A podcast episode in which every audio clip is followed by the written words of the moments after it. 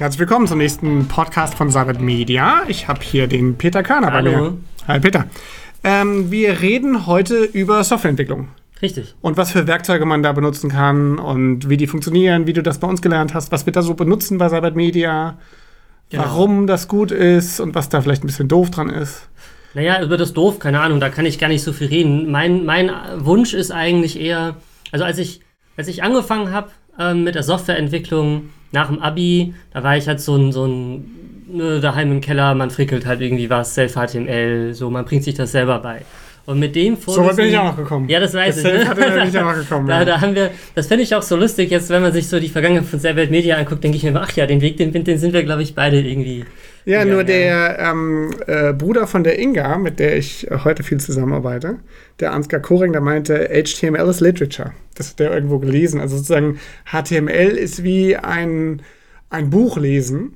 Und die, die Programmierung an sich, das sind sozusagen andere Sprachen. Das ist ja nur eine Auszeichnungssprache und so. Ach, das sehe ich, zählt das sehe ich anders. Das sehe ich anders. Das, das höre ich auch oft, aber da, puh, da können wir eine ganze eigene Episode mit. Also mitfüllen. PHP ist Ja. auch Programmierung für dich. Das ist alles Kunst. Es ist die Frage, ob du, ob du eher Sprayer bist oder, oder eher Ölgemälde machst. Aber am Ja, Ende okay. ist alles Kunst. Und genau das ist auch eigentlich ein Teil dessen, ähm, was ich damals halt nicht, nicht wusste und was ich auch nicht verstanden habe. Und dann habe ich mich zur, zur Ausbildung irgendwo beworben und war auch in so einer kleinen Webseitenschmiede, so ein bisschen wie das das Cybert Media früher ja auch war. Und da waren wir irgendwie zwei, zwei Techniker und ein Berater oder so. Und ähm, Man kann das bis heute eigentlich nicht äh, richtig strukturiert äh, lernen. Ja? Die Schule hat da, wir versuchen ja mit Programmieren.de sozusagen erste Angebote zu schaffen, aber strukturell hat die Schule heute kein, kein Angebot, das mir das Programmieren beibringt. Und ähm, in der Uni gibt es inzwischen oder in der Hochschule gibt es inzwischen ein paar Sachen, wo tatsächlich auch Programmierer rausfallen. Ne? Ich glaube, da bist du deutlich näher dran als ich. Also ich, me- meine Zeit mit der Berufsschule ist schon sehr, sehr lange her und auch zum Glück wieder ziemlich vollständig aus meinem Kopf verschwunden.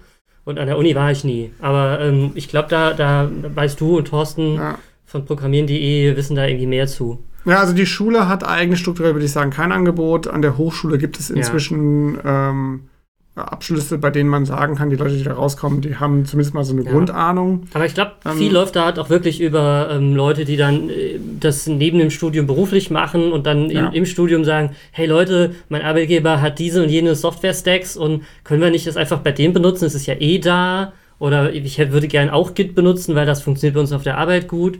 Und quasi so die Technologie reinbringen und dann beschäftigt man sich halt damit und hat vielleicht im Studium auch die Zeit, na, vielleicht ist es auch eine Vorstellung, ähm, sich damit dann zu beschäftigen und es danach dann zu können. Ne? Aber so richtig beigebracht, so ähm, glaube ich, zumindest in der Berufsschule sicher weniger. Mhm.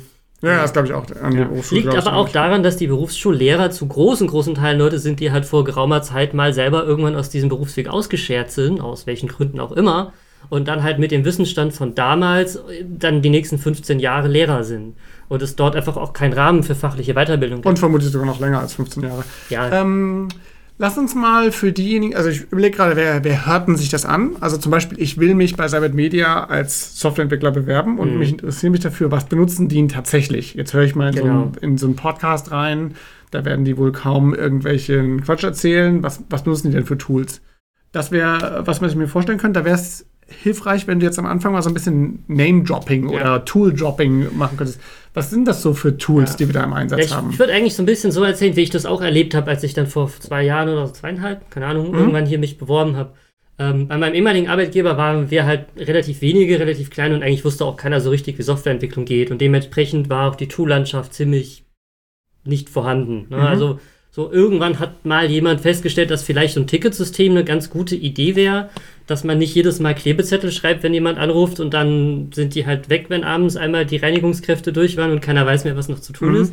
Da kamen wir her. Kam das vor? Ja, natürlich. Ja, okay. Regelmäßig. Die haben die, aber die haben die nicht, äh, wenn du Die den sind halt runtergefallen und dann waren ah, sie okay. weg. Ja, okay. So, ne? Und Ich dachte, die hätten sie absichtlich abgeräumt. Oh, das hatte ich auch schon, dass Pakete mit irgendwie 200, 300 Euro Hardware einfach weggeräumt wurden, weil die sahen halt offen aus und hat man halt weggeschmissen. Das habe ich auch schon erlebt, das war ärgerlich. War ein Aber kleiner Chip drin, ja. das war halt Hardware, ne? Irgendwie PC-Geraffel, so Festplatten oder so Zeugs. Mhm. Mhm. Nee, aber so ein Ticketsystem haben wir dann, also haben wir dann irgendwann eingeführt. Track damals, es äh, gibt ja irgendwie da diverse Möglichkeiten, das zu tun, heute sehr viel bessere auch noch. Ähm, aber so richtig intensiv benutzt wurde das eigentlich dann auch nicht. Ne? Die Programmierer machen sich ihre Tickets selber und sind irgendwie selbstverantwortlich. Einige machen es, andere machen es nicht. Niemand dokumentiert da wirklich, was passiert, sondern das ist halt mehr so, am Ende des Projekts macht man halt alles zu, was noch offen ist, weil offensichtlich ist es entweder gemacht oder egal. Also ein richtiges, dass man seine Arbeit darin strukturiert, das, das gab's nicht. Jeder hatte irgendwie das eigenes, die einen hatten irgendwie ein Word-Dokument, andere hatten Klebezettel jeder macht es halt so, wie er das mag. Und, und da gibt es tatsächlich da draußen noch Leute, die so arbeiten. Das ist, ja, das weiß ich nicht, aber vor doch, zweieinhalb doch, Jahren gab es das noch. Ne? Und ich vermute, auch einige machen das doch noch immer. Ne? Und wenn man jetzt so ein bisschen Richtung Technologie guckt, dann, dann, dann, war, das, dann war das eigentlich noch viel mehr Wilder Westen. Ne? Also wir, haben, wir hatten halt irgendwie da so Webserver, das tatsächlich schon durchgedrungen war zu uns damals, war das, also damals, das ist jetzt nicht mal drei Jahre her, ne? Dass es irgendwie VMs gibt und man nicht für jeden Kunden irgendwie einen Computer kaufen und in den Schrank stellen muss. Ähm, aber alles, was dann darüber hinausgeht, wie man so heute Software auf, auf Servern managt, das wusste keiner. Also Bist du in dem Bundle Wrap Deployment da bei uns involviert oder hast du da gar keine Ja, ja doch, ich kann ja, das mh. zumindest so weit erklären und verändern, wie ich das brauche. Na, sollten wir auf jeden Fall drüber sprechen später, ja. Genau, da, da, möchte ich auch mal drüber, also das, das sind so die Dinge, die ich halt er, er, erkannt habe, als ich hier war, wie geil das ist, dass man das, das einfach hat. Also, dass die Infrastruktur einfach da ist. Aber ich möchte diesen wilden Westen noch so ein bisschen ausmalen, damit man. Ich glaube, viele, die sich bei uns bewerben. Okay, also Name-Dropping müsste noch ein ne? bisschen warten, ja. Das der, langsam. Erst, ja. erst, muss sozusagen der Schmerz hier noch ausgerollt werden. Ich glaube halt, dass viele tatsächlich da sitzen und so arbeiten und das für die auch normal ist. Ja. Und, ähm, also ich, ich erlebe in Gesprächen mit sozusagen ganz normalen Leuten das Management bei Excel und Meetings ja. eine absolut verbreitete und auch, ich würde sogar fast sagen, mehrheitlich angewendete ja. Äh, Methode ist. Und wenn ich die Leute dann frage, schmerzt das nicht, dann sagen die doch, unglaublich. Ja, aber wir haben es schon und, immer so gemacht genau, und, und keiner weiß, ändert, ändert ihr was dran? Ja, was soll ich denn daran ändern? Wie, vor allem, wer soll ich ändern? Weil dann müsste ich ja alle anderen mitändern. Ja. ja, und so ähnlich war das bei uns Programmierern damals auch. Ähm, wir hatten irgendwie alle Windows und dann irgendwie mit WinSCP oder so auf die Server drauf. Das ist ein FTP-Programm. Ja, im Prinzip. Mhm. Ne, man macht die Datei auf, dann geht die halt im Texteditor auf, man ändert was, speichern, zumachen, Code geändert. Ja, so Webseiten. Ah, wie cool, ohne Backup. Ja, genau. genau. Ja. Ne, er sagt ja immer, jeder hat ein Testsystem. Manche leisten sich ja noch daneben ein Produktivsystem, aber so ja. Leute halt nicht. Und tatsächlich auch da wieder Kraut und Rüben. Ne? Also ich habe schon relativ früh dann angefangen, Quellcode-Management zu benutzen, weil ich mache halt Fehler. Ich weiß das auch. Ich meine, jeder, der sich was anderes behauptet, hat keine Ahnung. Ne? Aber und dann ähm, hast du Git für dich selbst benutzt? Oder? Ja, genau. Und dann hat sie versucht, die Kollegen zu überzeugen. Und dann, dann stellt sich aber raus, dass halt der Stand, wie er quasi, jetzt kommt das erste Name-Dropping, wie er halt irgendwie im Repository ist, den hat halt der Kollege schon fünfmal überarbeitet, weiß halt keiner, der hat es einfach mit der Hand auf dem Server, der Kunde ruft halt an, können wir da mal das Logo tauschen, klar, kein Problem, und hier müssen wir die Sortierung in der Liste ändern, überhaupt kein Ding, ändere ich sofort. Mit dem Kunden Telefon am Ohr, Datei aufmachen, SQL Query, Order by Desk speichern, fertig. Webseite wieder online oder bleibt online, jetzt ist die Reihenfolge anders. Keiner weiß es, keiner kriegt es mit. Dann Irgendwer kommt der Peter hin. Lädt, lädt einen alten Stand hoch. Deployt, ja. die, ne, macht eine Änderung, macht die so, wie er sich das gedacht hat, deployt das und plötzlich sind 30 Features halt weg, von denen keiner wusste, dass sie gebaut wurden. Und das fällt dann natürlich auch erst drei Monate später auf, weil ne, der Kunde guckt sich die Seite ja auch nicht an. Und dann hast du quasi vom Server immer einen Commit gemacht. Also ja, das ist, halt, das ist halt so die Frage, ne? Richte ich mir lokal was ein und mache ich das dann da zum Fliegen? Oder ja, es ist. Es gab halt keinen Weg. Es gab keinen mhm. definierten mhm. Weg. Jeder hat es anders gemacht. Und ähm, auch, auch ich habe es dauernd anders gemacht, weil nichts richtig funktioniert hat. Weil das kann auch nicht funktionieren, solange nicht alle sich einig sind, wie man es macht. Das ist halt mhm. Kern des Problems, dass wenn jeder was anderes tut, dann gibt nichts funktioniert. Ja, weil man sich nicht auf nichts verlassen kann. Das heißt, du, das geht alles gut solange ich nur einen Softwareentwickler habe, weil der hat dann alles in der Birne sozusagen, die ganzen Änderungen. Genau. Der muss dann schon betrunken ja. sein, dass er sich nicht mehr daran erinnert, dass ja, er oder das kündigen ja oder gekündigt werden. Ja, richtig. Das, sind, das, das ist ein ja. Riesenthema gewesen. Ne? Ein, da war früher so ein Consultant, ein Programmierer, ein Kunde, ein Projekt. Die machen das miteinander. Der X macht das mit dem Y. Und wenn der Y halt krank war, dann geht an dem Projekt halt nichts weiter. Und wenn der halt Urlaub hat, dann wird es halt drei Monate später fertig. Und wenn man dann anfängt, versuchen, in das Projekt eines anderen einzusteigen, keine Chance, ja. Ist nichts dokumentiert, es gibt heute. ja auch keine Tickets. Ja, und das ist halt genau der Punkt. Ne? Kann man so ein bisschen vorgreifen. Wir hatten letztes Jahr bei uns im Team ist ein wirklich sehr wertgeschätzter Mitarbeiter hat das Team verlassen. Und dann denkt man sich, boah, krass, Offboarding, was müssen wir denn da machen? Wir vermissen dich, Ben. Der hat sein Notebook abgegeben, hat mit allen Glühwein getrunken und ist gegangen. Das war's. Es gab kein Offboarding, weil alle schon alles wussten, weil alles dokumentiert war und jeder überall dran konnte. Und wir haben einfach weitergemacht. Ich meine, klar, schade war es um die Expertise, aber für ihn und auch für das Team war das völlig entspannt. Er ist einfach gegangen, schade war es, aber es gab jetzt keinen, der Kunde hat es nicht mehr gemerkt. Es war, alles dokumentiert und, genau. äh, und das es haben uns quasi sozusagen das Know-how gefehlt, weil bei neuen Aufgaben Richtig. konnten wir ihn halt nicht mehr einplanen, aber zumindest war es nicht so, dass wir irgendwie noch drei Monate Ja. lang äh, Ja, oder, oder halt Projekte dann, dann weg sind. Also das, das habe ich nur, wir können an diesem Projekt nichts mehr machen, weil der Typ ist mit seiner Ent- Softwareentwicklungsumgebung gegangen und keiner weiß, wie man das wieder. ne? Aber vielleicht will ich das ja auch. Das sorgt ja für Abhängigkeit. Ja. Dann kann ich sozusagen mehr verdienen. Wenn keiner weiß, was ich mache, dann ist die Abhängigkeit des Unternehmens viel höher von mir. Ja, solange Leute das denken, brauchen wir mit denen eigentlich gar nicht reden. Die passen sowieso nicht zu uns und haben halt den Kleinen nicht gehört. Weil das macht halt nicht nur, dass das Unternehmen von dir abhängig ist, sondern auch das, ja doch, es macht das halt, ja, es macht genau das, aber halt nicht nur dann, wenn du es willst, sondern auch, wenn es dir halt schlecht geht. Wenn du krank bist, wenn du eigentlich zum Zahnarzt musst und, und dann trotzdem der Kunde dich anruft, während du auf dem Zahnarztstuhl liegst, weil du der Einzige bist, der dieses Feature machen kann. Auch dann, wenn du es nicht willst, sind die halt immer noch abhängig von dir. Bei uns kann ich aber sagen, hey Team, boah, ich habe Kopfschmerzen, ich bleibe heute im Bett, tschüss, auf Wiedersehen. Ist jetzt kein großes Problem. Ja, also, ne, Kunden muss natürlich trotzdem gucken, wer macht die Arbeit irgendwann, aber wir haben genug Bewegung und Flexibilität drin, dass man halt sagen kann, morgen bin ich wieder da und wir holen es schon wieder rein. Es bricht jetzt nichts auseinander. Und wenn ich mir ein Bein breche, dann kann ich guten Gewissens sagen, Leute, ich bin mal kurz ein bisschen im Krankenhaus und alle sagen, cool, gute Besserung und niemand fällt in Panik. Ja. Aber als ich tatsächlich zu Cyber kam damals, ähm, Da wusstest du doch schon, dass es besser geht, oder? tatsächlich Das, nicht. Nee, warst du ehrlich? da noch nicht bei diesem Open Source Kram da hier äh, CCC ja, und schon. Rock und so? Das, das stimmt, da gibt es deutlich mehr Infrastruktur, aber da ist es dann meistens aber auch immer eine Person macht das und die denkt sich halt einen Prozess aus und jeder macht es halt ein bisschen anders und es ist da auch okay, weil da hängt halt nichts hinten dran. Mhm. Ja, also wenn das halt, keine Ahnung, wenn, wenn der Kollege da halt nicht auf das Event kommt, dann gibt es halt das Feature, was er gebaut hat, nicht dieses Jahr. Gibt es halt das Telefon nicht. Äh, gibt es halt keine Telefone. Kommen wir auch mal ein Jahr mit aus.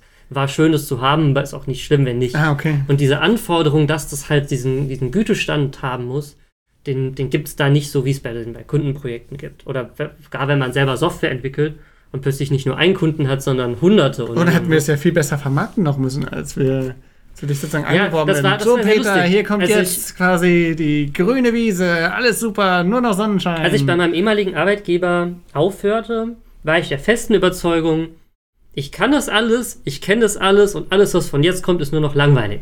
So, so mit dem Mindset war ich, als ich da beschlossen habe, aber die Leute gehen mir auf den Sack. Das muss nicht sein. Das wusste ich zumindest, es gibt auch vernünftige Menschen. Und das war für mich der Grund, da zu kündigen.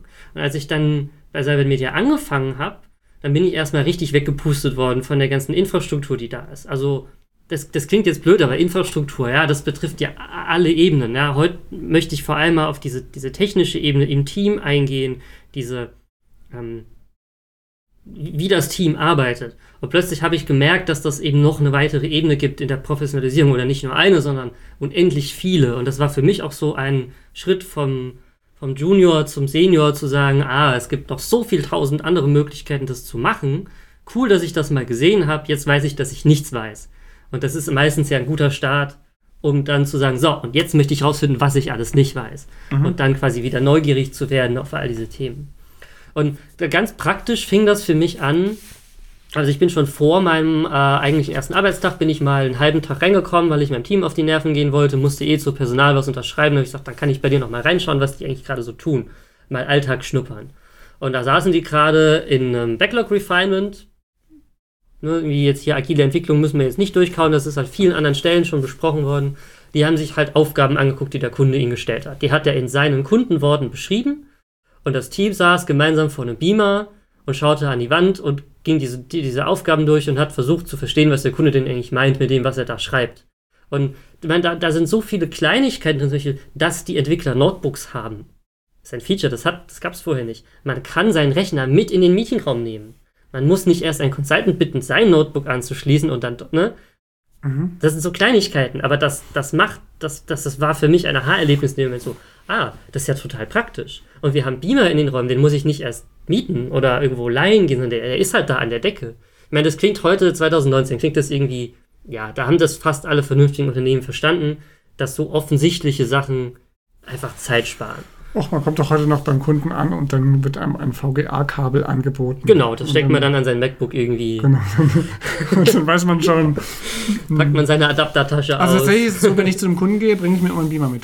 Dann, äh, also es ist. Äh, Ja, wenn wir Also- irgendwo in ein Veranstaltungshaus gehen, das wir nicht kennen, bringen wir auch lieber alles einmal mit, weil du weißt halt einfach nicht, was du kriegst. Aber das ging dann natürlich weiter. Die haben dann ähm, in dem Jira, das sie da benutzten für das Ticketsystem, haben die die Aufgaben halt angeguckt. Und selbstverständlich war der Kunde in dem Jira drin. Der hat das Ticket da drin erstellt. Puff, Gehirnexplosion. Der Kunde darf unsere Tickets sehen. Ja, ne? ja klar, wir arbeiten ja auch für ihn. Heute ist es offensichtlich. Wäre ja auch schlimm, wenn der es nicht sehen würde. Aber damals war das halt, ja, da steht ja dann vielleicht drin, dass die Software nicht so perfekt ist. Das darf er ja nicht wissen. Ja, warum darf er es nicht wissen? Ist ja seine Software, ne? Oder sein, seine Webseite. Der kann ja ruhig wissen, wo überall Fehler sind, dass er uns noch Geld geben darf, die wieder gerade zu ziehen. Aber so die Erwartungshaltung war halt, das shiny Produkt und der Kunde darf nicht hinter die Kulissen gucken, das ist alles Märchen und Geheimnis. Auch wieder so ein, dann, dann, braucht er uns ja nicht mehr. ne? Oder dann sind Mhm. wir irgendwie wichtig. ne? Irgendwie die Magier. Ähm, aber klar, der Kunde war in dem Ticket drin. Wir haben das nicht verstanden, was er von uns wollte. Also haben wir ihm eine Frage gestellt. Hey, lieber Kunde. Also, äh, Add Menschen, Kundenname, danke für dein Ticket. Wir sind uns nicht sicher, wie du das meinst. Meinst du das so oder so oder was ganz anderes? Abgeschickt, cool. Ah, vielleicht antwortet er schon in der nächsten Viertelstunde. Ne? Nächste Gehirnexplosion. Wie, der kriegt jetzt eine Benachrichtigung und der kann darauf sogar antworten. Und das landet dann bei uns. Wir müssen jetzt keinen Call schedulen in Mitte nächster Woche und dann haben alle schon wieder vergessen, worum es geht, sondern es ist mit dem Kontext der Frage, können wir über das Thema diskutieren. Das war klasse. Ja. Mhm. Und das ist schon das erste, also wir hatten ein Ticketsystem vorher, aber nicht so benutzt. Sondern da war das mehr so der, das Word-Dokument nur halt im Internet. Ja, und dann also nur intern, ja. Ja, Wahnsinn, der, diese, diese Dimension äh, an äh, Schmerz zu, zu tatsächlicher Realität ist mir, ist mir gar nicht mehr so präsent. Ja. Also ich, ich kriege ab und zu ähm, von den Kunden mit, wie begeistert die sind, wenn sie das dann haben, aber so diese Welt, das habe ich schon komplett vergessen. Oder es ist sogar eher so, dass es mich selbst mitschmerzt, ähm, zu mitzuerleben, wie zum Beispiel Kollegen von mir oder also Freunde, die ich treffe, dann erzählen, wie das bei denen ist und ich Ja. dann so, so, so, so, eine, so einen Abschaltreflex emotional habe und denke, darüber, darüber Ja. will ich gar nicht nachdenken. Das ist so Du schrecklich. könntest es ja alles besser machen. Ja. Das ist jetzt ja nicht so, als wäre das irgendwie. Ja. Ich sag's jetzt Das ist jetzt noch nicht- Technik. Das ist ne? jetzt noch nicht Rocket Science. Nee, gell? also da braucht man nicht. überhaupt keine, ähm, äh, keine Softwarekenntnisse für. Ähm, lass uns doch mal ein bisschen über tatsächlich jetzt sozusagen Tech-Stack und deine Arbeit als Programmierer sprechen. Also wir haben da dieses Jira für die Tools und dann Confluence für Dokumentation und alle arbeiten damit und so weiter und die ganze Welt verändert sich dadurch viel transparenter. Da reden wir auch viel drüber. Ähm, was hat denn sich jetzt so toolmäßig geändert? Also SCP nanntest du Hm. Ja. sozusagen als Software, die ihr da verwendet habt. Habt ihr dann wirklich, ging dann so ein Texteditor auf Ja, und ihr genau, habt den Code genau, dann genau. da im Text, also genau. nicht mal irgendwie Code-Highlighting oder sowas? Ja, gut, das, das hat schon das irgendwie bunt gemacht, so, ja. Aber ne, das, das fängt halt schon damit an, dass ähm, es eher unüblich war, irgendwie lokal das zum Laufen zu bringen. Ne, also, Mhm. wir haben damals ganz viel Typo 3 Webseiten gemacht und das halt wie auf so einem Linux Apache MySQL Stack und wir hatten alle Windows-Rechner und das kann man da zwar schon auch installieren, aber die die haben meisten alle gleichzeitig an der Website online Genau, gearbeitet. genau. Und dann der- fliegt ihr aber auch mal auseinander, War ja oder? kein Problem, ist ja immer ein Entwickler, ein Projekt. Ne? Das, das, es geht ja Ach auch gar nicht mit mehreren Ja, Arbeiten. Es geht ja technisch gar nicht. Ne? Und dann gab es halt wie einen Testserver, da hat man dann drauf rumgefummelt und danach hat man dieselben Änderungen halt nochmal auf dem Produktivsystem gemacht. Ach echt? Ja, da gab es ja auch kein Deployment. Nö, also das hat mit der Hand, der Programmierer hat dann die nötigen Zeilen von Da der will ich ja gar nicht auf dem. Testsystem arbeiten. Nee, willst du auch nicht. Und meistens war es auch kaputt. Ja. Und als ich dann hier angefangen habe, war der erste, der erste Hinweis war halt so, meine, klar natürlich, wir wussten irgendwie, was Versionsverwaltung ist und für Softwareprodukte haben wir das auch gemacht, aber für, also wir hatten so ein Produkt, das haben irgendwie zwei Leute, also ich und ein anderer Kollege gemacht, da haben wir dann auch irgendwie Git benutzt, okay. Aber den Rest von den normalen Entwicklern, das war den eigentlich, ist mir zu kompliziert. Brauche ich nicht. Ich habe meinen Texteditor, ich habe mein Notepad++, das reicht mir. Das macht den, Und als den ich dann- Quellcode bunt. Genau, das macht den Quellcode bunt und macht irgendwie dicken gleiche Schrift und dann reicht das schon. Und als ich hier halt anfing, war das Team hat gesagt, so hier sind irgendwie die ganzen Git-Repos, klon dir das mal und bring's lokal zum Laufen. Cool, okay. Oh, da gibt es ja Readmes, da steht drin, wie man das lokal zum Laufen bringen kann. Ah, diese 15 einfachen Schritte. Ja, klar, ist komplex. Ne? Dev-Umgebung aufsetzen ist immer noch komplex. Da gibt es Lösungen, also ne, die Linchpin-Leute haben irgendwie ihre Docker-Container, die machen, die haben die Komplexität auch, aber halt woanders. Aber man muss halt die richtige Version vom richtigen Java installieren und den richtigen Webserver und dann noch die Config dahin kopieren und so. Das sind auch Dinge, das ist immer noch komplex. Aber danach habe ich eine lokale, laufende Version von der Anwendung. Kannst du auch im Zug äh, benutzen. Quasi. Ja, das ist, das ist so der offensichtliche Aspekt. Aber der viel wichtigere für den Programmierer ist, wenn ich das jetzt kaputt mache, dann ist es nur für mich kaputt.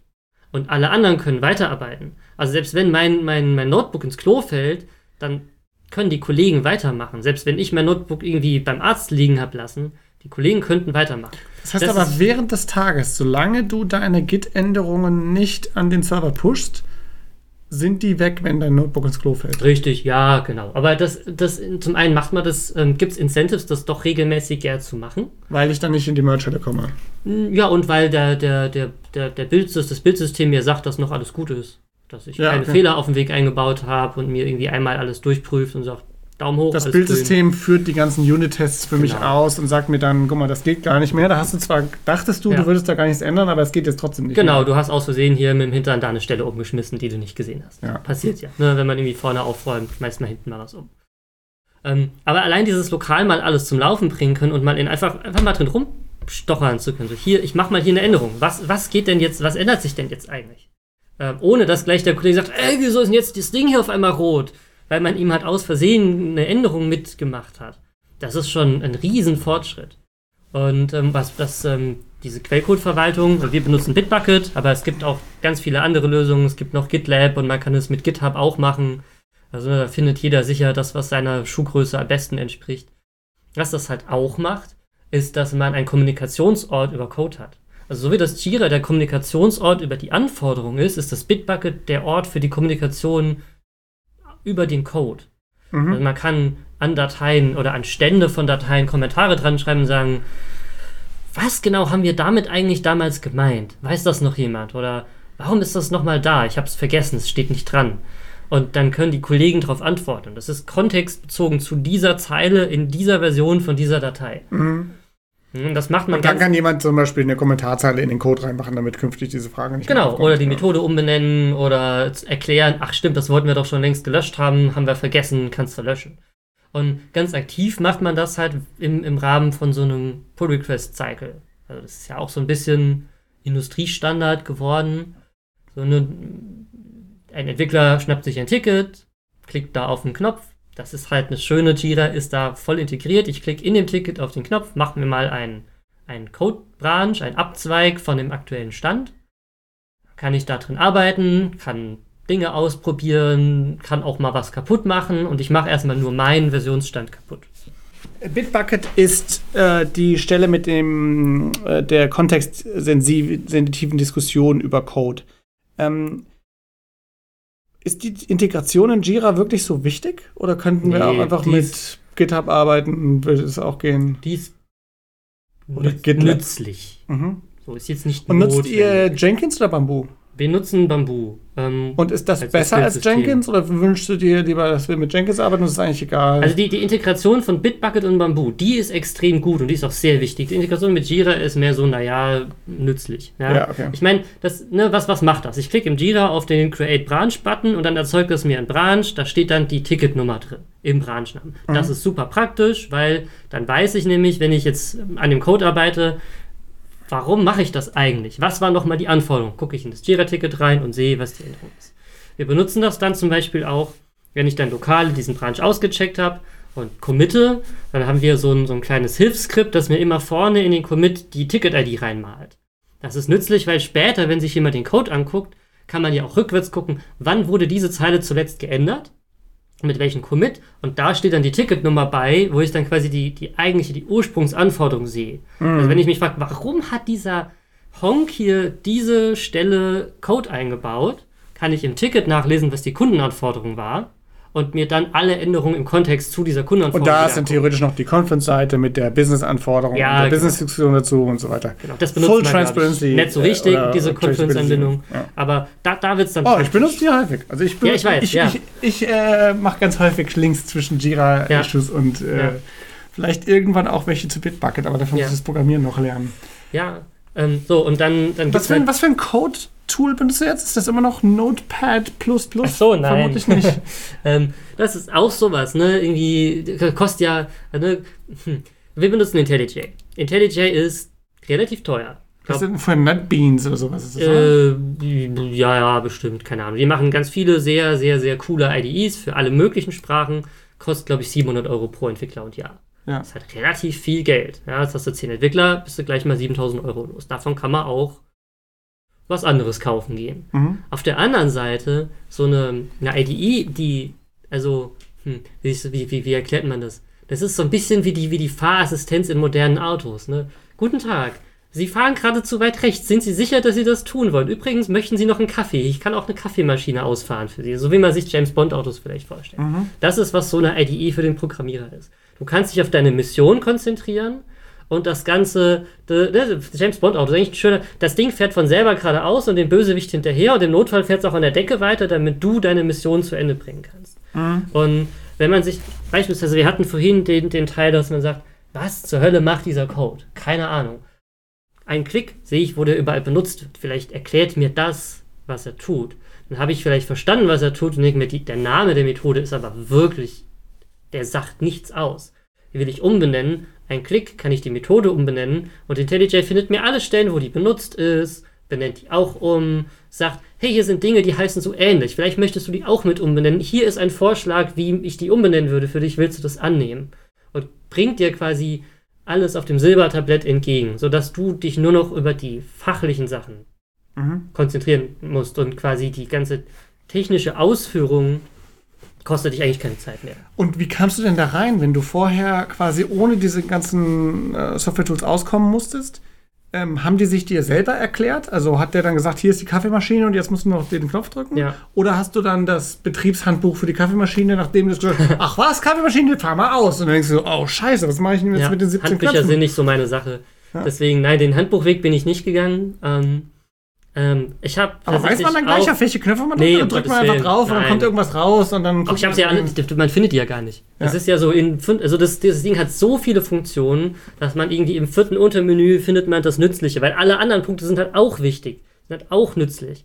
Ähm, und nee, am am Anfang habe ich das Ding benutzt wie einen besseren Texteditor Mhm. und mich gewundert, warum meine Kollegen so viel schneller sind. Und dann haben wir, ähm, das ist auch wieder so eine Teamgeschichte, haben wir relativ viel Pairing gemacht und man guckt den Leuten über die Schulter und er drückt drei Tasten und plötzlich sieht alles anders und du sagst, halt, stopp, stopp, stopp, stopp. Was hast du gerade gemacht? Kannst du das nochmal in langsam machen? Ich möchte das auch lernen, ja. Ähm, oder umgekehrt, wenn man das Pairing andersrum macht, ich gehe halt hin und ändere das mit der Hand an fünf Stellen und mein Kollege sagt, sag mal, bist du denn bescheuert? Mach das mal wieder zurück. Ich zeig dir, wie du das mit einer Taste an allen Stellen und zwar ohne Fehler gleich machen kannst. Und dann sagst du, jetzt drücken Sie mir nach, Shift F6, Name eingeben, Enter. Und dann macht man das einmal und dann, dann wieder Gehirnexplosion, so, wow, krass. Diese Macht in der Hand zu haben, ich kann diesen Code formen. Das ist auch was, das Gefühl, das entsteht erst danach. Der Code, der ist dann nicht mehr wie so ein Gestrüpp, wo man Angst hat, oder so ein Mikado-Haufen, wenn man an einer Stelle zieht, fällt hinten irgendwas um, sondern der fühlt sich dann mehr an wie Knete. So, du kannst ihn formen, du willst ihn jetzt lieber eckig und hier muss es ein bisschen flacher werden. Oder du kannst ihn einfach formen und kneten, so wie du ihn haben willst, Mhm. ohne Angst zu haben, Das ist mehr. Kontrolle über die Sache und die Sache kontrolliert dich nicht so stark. Ja, du, das ist wie ein Bildhauer sein, aber, aber du musst dir nicht mehr, du musst dich nicht mehr mit Hammer und Meißel beschäftigen, sondern du stellst dir einfach vor, wie es zu sein hat und es wird so. Und wenn es dir nicht gefällt, kannst du auch wieder zurück und es nochmal anders machen. Dann kann man sich irgendwann viel mehr auf die, auf das Ziel konzentrieren und nicht mehr so viel auf das, wie erreiche ich den Weg. Und trifft dann auch so Entscheidungen wie, okay, wir haben das an 2000 Stellen im Code, benutzen wir dieses Wort. Das ist überall falsch geschrieben. So, ne, der Typ, der das geschrieben hat, hat im falschen Lexikon abgetippt. Ah, früher hätten wir gesagt, das ändern wir nicht mehr. Wenn du das änderst, du, du, du brockst dir tausende Folgefehler ein, weil du nie alle Stellen finden wirst, wo das benutzt wird. Mhm. Heute benenne ich das einfach um. So. Und IntelliJ findet für mich die Sachen und die Sachen, die es nicht findet, finden danach die Tests. Macht das dann Code Refactoring einfacher? oh, das, das macht Code Refactoring überhaupt erstmal möglich. Ja, also okay. vorher, vorher gibt es kein Refactoring, da gibt es halt nur wegschmeißen, neu machen. Und Eclipse kann das auch alles oder, oder nicht so gut oder halb so gut? Maybe. Oder? Das weißt du gar nicht so genau, also, weil du mit in dieser IntelliJ-Welt quasi ja. mit uns da reingewachsen bist. Ich würde behaupten, das kann vermutlich vieles davon auch, aber vieles davon ist wahrscheinlich ein Hauch umständlicher und dir wird der Kaffee nicht so ans Silbertablett gebracht. Du musst ihn dir halt noch selber holen. Und jetzt, äh, du benutzt IntelliJ, weil ihr mit Java arbeitet? Und die, die bei uns mit Python arbeiten, würden dann PyCharm von NetBeans nehmen, oder? Ja, das kann man, das, also das kann man so zusammenbauen, wie man das mag. Es gibt, wenn man IntelliJ gekauft hat, gibt es das Python-Plugin kostenfrei dazu, dann hat man fast dasselbe wie PyCharm. So. Wenn man jetzt aber nur mit Python arbeitet, kann man auch PyCharm kaufen, das kostet halt die Hälfte oder ein Drittel von dem, was IntelliJ kostet. Ja, okay. Mhm. Ja, wir haben auch mal ein bisschen PHP noch zwischendrin gemacht. Gibt auch ein schickes PHP-Plugin für IntelliJ. PHP Storm, so heißt das gar nicht. Ja, also, also, also, das, das, genau. Ja, okay, du kannst, du kannst halt Plugin genau, du kannst halt PHP Storm kaufen. Aber wenn du IntelliJ schon hast, kannst du auch einfach das PHP-Plugin installieren. Das kostet dich dann nichts mehr. Und das ist das gleiche funktional dann oder so ähnlich? Das deckt 95% davon ab und die 5% brauchst du halt wirklich nur, wenn du es jeden Tag machst. Ja, okay, alles klar. Ja, also es ist, mhm. es ist gut genug, als dass es dir eine Menge nützt ähm, und du halt bei dem Tool bleibst. Ich habe dann PyJam tatsächlich für mich selber auch mal gekauft, weil ich selber daheim sehr viel Python gemacht habe ähm, und es hat sich auch gelohnt, aber es ist eigentlich egal, wo man anfängt, quasi in diese Softwarefamilie einzusteigen. Es gibt dann immer Upgrade-Pfade und wenn man dann doch nochmal wechseln will, kommen die einem auch ganz gut entgegen. Also. Und ähm, okay, das ist äh, tatsächlich der Code dann. Und das ist auch, findet nur in dem IntelliJ für dich statt. Also du machst jetzt gar nichts mehr in einem Texteditor oder sowas. Ja, in allermeisten Fällen. Es gibt so ein und paar. Hat das schon eine ja. Schnittstelle zu Bitbucket und Git oder brauchst du da noch irgendeine Software äh, dazwischen? Ähm, also es hat eine Schnittstelle zu Git. Man kann halt in der GUI Rechtsklick, Commit, this File, Message eintippen, okay. Ähm, aber das, das machen auch ein paar Kollegen, aber die meisten benutzen Git auf der Kommandozeile. Ah ja, okay. Ähm, also auch so ein bisschen, ne, man hat diese wunderbare IDE und die hat 30.000 Shortcuts, äh, aber Git machen dann doch wieder viele auf der Kommandozeile. Weil? Ja, das überlege ich gerade. Zum einen, weil Muscle Memory da sehr stark ist. Man weiß halt einfach, wie die Befehle heißen und bis ich die im Menü gefunden habe. Mir geht halt auch wieder 1000 Befehle mhm. und davon braucht man drei dauernd. Und wenn ich die in der IDE suche, sind die halt in diesem riesigen Menü irgendwo versteckt und ich finde sie nicht. Ähm, und das ist vielleicht, also bei mir ist es so ein bisschen, ich habe das einfach angefangen so und dann ist es halt geblieben. Wenn ich jetzt keine Ahnung von Git habe, wie komplex ist denn das, das zu lernen? Ich habe ja dann sozusagen immer dieses, dieses Repo ja. und dann muss ich das auschecken und wieder ja. committen und dann muss ich das adden und dann muss ich das pushen und so. Also ist das eine Sache, die ich mit einem Pairing-Partner innerhalb von drei Stunden gelernt habe oder brauche ich drei Wochen? Ähm, das kann ich dir ehrlich gesagt so gar nicht sagen. Also ich glaube, ähm, man kann da schon nach drei Stunden mit einem Pairing-Partner oder auch mit einem YouTube-Video schon sehr nützlich dran arbeiten und auch für sich selber Nutzen rausholen. Er braucht wahrscheinlich nicht mal drei Stunden, reicht vielleicht sogar eine Stunde, sich mhm. mal damit zu beschäftigen. Und dann kommt man aber in Situationen, wo man es dann halt kaputt gespielt hat. Bei Git kann man nämlich relativ leicht in einen Zustand spielen, wo man dann vielleicht nicht mehr genau weiß, was der Zustand ist. Und dann ist die, ne, die, die meisten, die halt dann eben noch nicht so tief drin sind, die löschen das halt und klonen es halt nochmal und dann ist auch okay. Ja, okay. Ist halt nervig, aber funktioniert. So haben so, so, ich kenne eine Menge Leute, die einfach so arbeiten und auch zufrieden sind. Das ist auch gar nicht falsch. Und wenn man sich dann anfängt, ein bisschen tiefer damit zu beschäftigen, was man dann halt noch irgendwie mit Rebases oder Subtree Merges oder so, da gibt's dann, da kann man dann auch schon mal einen Monat problemlos, ähm, naja, nicht übertreiben, aber kann man schon mal ein paar Tage mit verbringen. Lass mich mal ähm, einmal kurz weg von den Tools wenn so, ich mache ja so viel ähm, Business-Kaspertum bei uns, gell? also so Strategie, Marketing, Vertrieb, alle möglichen Sachen, die mit Softwareentwicklung gar nichts zu tun haben. Und dann denke ich manchmal, diese Entwickler, die könnten schon mal ein bisschen mehr über unser Geschäft und unser Modell und wie das funktioniert nachdenken. Dann könnten die noch viel besser sozusagen unsere Tools weiterentwickeln und uns dabei helfen, das sozusagen zu optimieren und so weiter. Denkt man das umgekehrt auch? Also denkst du, diese diese Management-Kasper, die könnten schon mal ein bisschen mehr Softwareentwicklung können, dann würden die mir nicht immer so quatschige Vorschläge machen und äh, hm. nicht immer in Frage stellen, dass wir so lange Zeit brauchen. Das Gefühl habe ich bei Cyber, bei Cyber Media überhaupt gar nicht. Also mein Eindruck ist, dass der, der Durchschnittsmensch, den man, also der Durchschnittsnichtentwickler, den man hier auf dem Gang trifft, ob der jetzt von der Buchhaltung oder vom Büromanagement kommt, deutlich mehr Erfahrung mit Technik hat als der Durchschnittsmensch, den man in der Fußgängerzone trifft. Okay. Oder in seiner persönlichen Verwandtschaft. Und ähm, ich kann, glaube ich, mit jedem bei Cyber Media ein Gespräch führen, in dem wir über Technik sprechen. Weil die haben alle, also ich, also meinem Eindruck nach sind die meisten weit genug, als dass man sinnvoll mit ihnen über diese Sachen sprechen kann und mehr kann man auch nicht erwarten. So, oder sollte man auch nicht erwarten. Mhm. Okay, ne? ich frage mal die Es gibt anders. eine Menge Leute, die sich trotzdem mehr dafür interessieren. Also so wie ich ja auch als Softwareentwickler irgendwie Interesse an Marketing habe, gibt es auch Leute, die den Weg in die andere Richtung gehen. Aber das ist immer so eine, so eine Selbstentscheidung, dass man das cool findet. Ja, okay, es ist kein. Du würdest jetzt nicht sagen, jeden. Das ist kein Impediment, das ist, äh, hindert uns. Ich, ich habe früher im Recruiting manchmal gesagt, jeden, den wir einstellen, der muss programmieren können. Sonst können wir den gar nicht einstellen. Der sollte sich Und eine halbe Stunde mit einem Programmierer unterhalten können, ohne dass äh, irgendwie sich entscheidet, sich doch nicht zu bewerben. Das wäre okay. vielleicht nützlich. Ja, ja genau. Ich habe das heute auch abgeschwächt mit, kannst du mit Nerds umgehen ja. und äh, so, ja. so, ein bisschen in deren Welt eintauchen. Oder Inhalt aber sagen, mal langsam, jetzt nochmal zurück, was bedeutet dieses Wort? Erklär mir das mal. Aber natürlich müssen die Programmierer oder die Techniker auch bereit sein zu sagen, okay, ich nehme dich mit auf diese Reise und ich erkläre dir, wie wir das machen.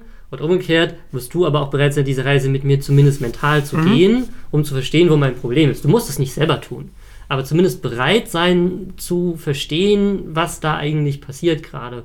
Das, das Gefühl haben wir aber, glaube ich, einfach kulturell sehr stark, weil bei uns überall Technologie ist. Also ja. so von, von, von, den, von den Buchhaltungsmenschen, die, die echt viel automatisieren lassen sind oder selber viel automatisieren, über das Büromanagement, die halt irgendwie den, das, das Mittagessen-Management irgendwie alles über Software tun und dann auch da an der Weiterentwicklung beschäftigt sind. Jeder hat irgendwie mit Softwareentwicklung zu tun. Und das macht halt an der Stelle auch den ähm, aus, dass die Leute das mental so mittragen. Ähm, ähm, kommen wir zurück zu den Tools nochmal. Ähm, wir haben jetzt zum Beispiel noch nicht über ähm, Chat, Telefon ja, spielt und auch Meeting, eigentlich keine Rolle. Also, also das heißt, ähm, was mich immer interessieren würde, ist, das ist jetzt schon so ein bisschen vorgekommen, ja. spielt keine Rolle, aber ähm, wenn ich jetzt diese klassische Kommunikation, ähm, bist du gerade da, kommst du pünktlich zum Stand-up, äh, wo bist denn du? Wir dachten, du wärst so, jetzt im ja. Meeting. Ja.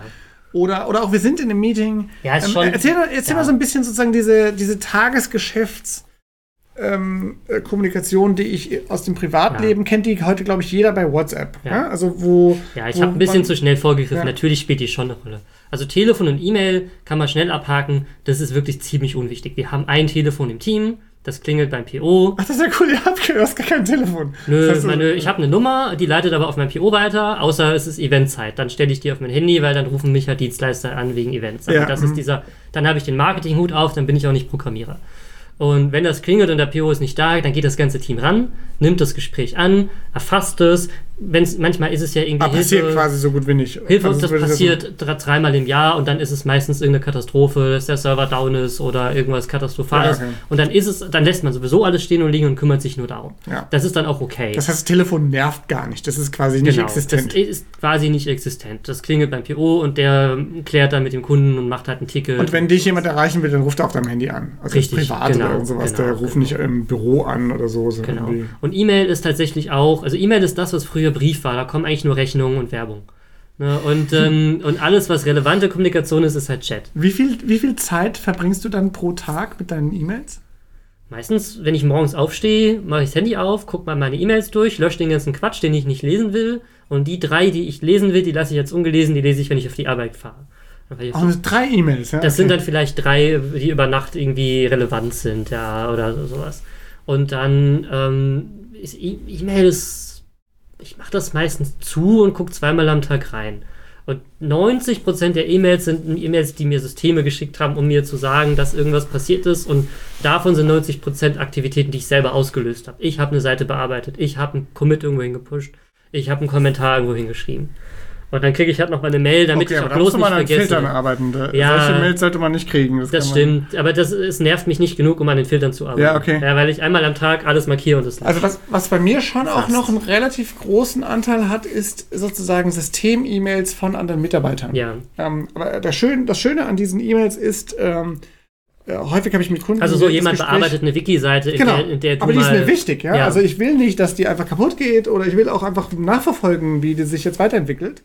Und deswegen kann ich jetzt nicht einfach hingehen und die wegschmeißen, weil dafür interessiert mich das Thema zu Nee, sehr. nee, es ist Ähm, schon so, ich nehme es zur Kenntnis, jemand hat, das, hat da einen Kommentar geschrieben, cool, ich gucke mir das Ding nachher an. Da merke ich mir, das Ja, würde ich genau. mir nachher angucken. Aber ich lese jetzt nicht die E-Mail durch, und, sondern ich weiß, da ist ein Ding, das ist mir wichtig. Wenn ich es vergesse, irgendjemand wird mich schon daran erinnern. Ja. Also es funktioniert auch ganz gut. Man muss auch nicht immer alles sehen. Das ist auch so ein Vorteil von einem Team. Wenn, wenn manche Sachen merke ich erst am Ende der Woche und denke mir, oh, haben meine Kollegen prima geha- abgehandhabt, war gar nicht schlimm, dass ich es nicht mitbekommen habe. Ja, mhm. Ja. Ähm, Chat spielt im Teamkommunikationsalltag eine Rolle, ähm, aber Da gibt's jetzt Kuchen schnell los oder sowas. Oder ja, nee, das, so wie du es vorhin sagtest, kommt jetzt zum Termin, der hat vor fünf Minuten begonnen, ich sitze hier allein im Raum, ach ja, wir kommen mal langsam oder habt ihr hier gesehen, hehe, der Kunde hat das und das geschrieben. So, manchmal, ja, oder ähm, könnt, kann da mal jemand drauf gucken, ich könnte dringend nochmal ein Review gebrauchen. Mm, Was tatsächlich in unserem Alltag viel wichtiger ist, und da haben wir nämlich noch gar nicht so drüber gesprochen, ist dieser, dieses, dieses, dieses Ende von dem Pull-Request-Zyklus, also Bitbucket, haben wir besprochen, ich klone mir das runter, ich mache meine Codeänderung, so, und jetzt bin ich aber fertig. Jetzt habe ich die Anforderungen, die der Kunde hat, erfüllt, ich bin zufrieden. Jetzt, Tests ne, laufen durch und so. ja, da, da müssen wir nochmal drüber sprechen, über die Tests und dann halt auch das Deployment und vielleicht auch, wohin man das dann deployt. Das wäre noch so, das wäre das, was mir eigentlich, was, was mich damals unglaublich begeistert hat, als ich hier anfing.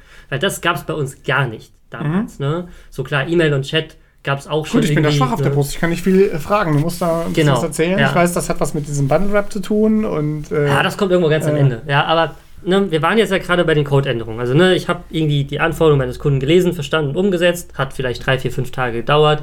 Jetzt bin ich zufrieden. Und jetzt will ich das quasi reintegrieren in die Webseite, Anwendung, was auch immer wir da gerade am Bauen sind.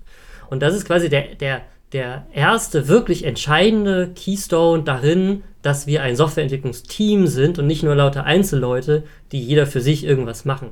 Weil da ähm, öffnet man einen Pull-Request, das ist halt ein Hallo, ich habe hier Änderungen, ich finde die gut, was findet ihr? Und da macht man zum ersten Mal, das ist der, der eigentlich der Kernstein an Wissensvermittlung im Team. Weil da nämlich die anderen Kollegen gucken und sehen, ah, das Feature hat er gebaut. Selbst wenn die das Ticket nicht gelesen haben und keine Ahnung haben, die lesen, überfliegen den Code und sagen, ah, da haben wir was gebaut, das hat irgendwas mit PDF-Exporten zu tun. So, ah, wir haben also PDF-Exporte. Weiß nicht, wie oft dir das schon passiert ist, dass du irgendwann plötzlich bei einem, einem Programm, das du schon lange benutzt, feststellst, ach, guck mal, die Funktion, die habe ich ja immer schon gesucht. Irgendwann haben sie sie eingebaut, vor zwei Jahren, habe ich nicht mitbekommen. Und so geht uns das auch. Ne? Der Kollege baut ein Feature ein, du kriegst es gar nicht mit. Der Kunde sagt irgendwann, der Export ist kaputt und du fragst ihn, hä, welcher Export? Seit wann haben wir denn den Export? Weil du gar nicht mitbekommen hast, dass jemand das gebaut hat. wer muss denn alles äh, den Code-Review bei euch machen? Jeder im Team guckt da drüber oder einer reicht? Oder wie macht ihr das? Ja, also wir sind ja im Team, glaube ich, eins der Teams, die das am stärksten macht. Ähm, wir, bei uns ist es so, dass mindestens der PO muss drauf geguckt haben. Der macht quasi da den funktionale QS, also auschecken und gucken, ist das überhaupt das, was der Kunde haben wollte, oder hat der Programmierer den Satz mit Absicht überlesen und die Funktion nur halb gebaut, weil wäre ja mehr Arbeit gewesen. Und meistens guckt der Designer mit drauf und sagt, äh, könnten wir den Button noch schick, noch schick machen? Ich habe hier mal einen Vorschlag. Und unser ähm, UX-Design-Mensch ist halt auch so ein halber Programmierer. Meistens sagt er, boah, ist das hässlich, ich mach's mal gerade selber hübsch. Und ändert das dann auch gleich in dem Branch mit drin und sagt, jetzt gefällt's mir, kriege ich auch ein Häkchen ab. Und dann ist eigentlich die Erwartung, dass mindestens ein Kollege das gelesen haben soll. Und ähm, auch wirklich komplett gelesen, mal lokal ausgecheckt, selber mal durchgeklickt. Wie lange dauert das? Das ist schon so ein Viertel, ein Drittel bis ein Viertel der Gesamtarbeitszeit für einen Task geht auf Pull Request drauf. Also wenn ich an einem Task drei Tage gearbeitet habe, dann geht da mindestens noch ein Arbeitstag für Pull Request drauf. Mindestens. Ah, Das ist Eher aber mehr. schon eine fette Investition, ne? Richtig, Also wenn ich das ja. jetzt gar nicht habe heute, dann äh, muss ich mich da vielleicht erstmal dran gewöhnen. Oder der Das Kunde fühlt sich auch, zumindest so an. Das fühlt sich in dem Moment so an. Aber die Wahrheit ist, dass man den Aufwand nur jetzt treibt und nicht erst dann, wenn der Kollege das Bein gebrochen hat. Ja. und wir drei Tage vor der Deadline sind und jetzt der andere das fertig machen muss. Ich bezahle den Aufwand sowieso. Nur ich bezahle ihn halt in Friedenszeiten. Also wenn nicht die Deadline vor der Tür steht. Wenn alle Kollegen da sind und wenn man mit den Leuten drüber reden kann, wie sie sich dabei gedacht haben. Und nicht dann, wenn die Hütte brennt. Ja. Man verschiebt den Aufwand nur. Ähm, und an der Stelle, zum einen, also klar, die, oft, die, die Sachen, die man bei Product Fest normalerweise macht, ist halt Code Style, Code Quality und sowas. Aber das zum Beispiel versuchen wir ganz viel nicht zu machen, weil wir so Sachen wie Code Style schon vorher automatisiert haben. Wir haben Linter, die dir sagen, hey, wir machen die Kommas aber so und die Leerzeichen so. Wer ist das? Linter? Linter, naja, das ist quasi Rechtschreibprüfung für Code.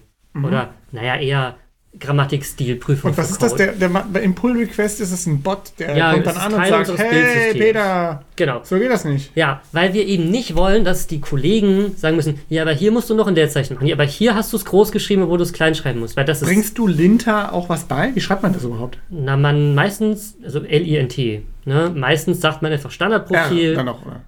Ja, so Lint, to lint ist das Verb und der Linter ist das Tool, das das macht in der Eindeutschung. Ja, okay. Mhm.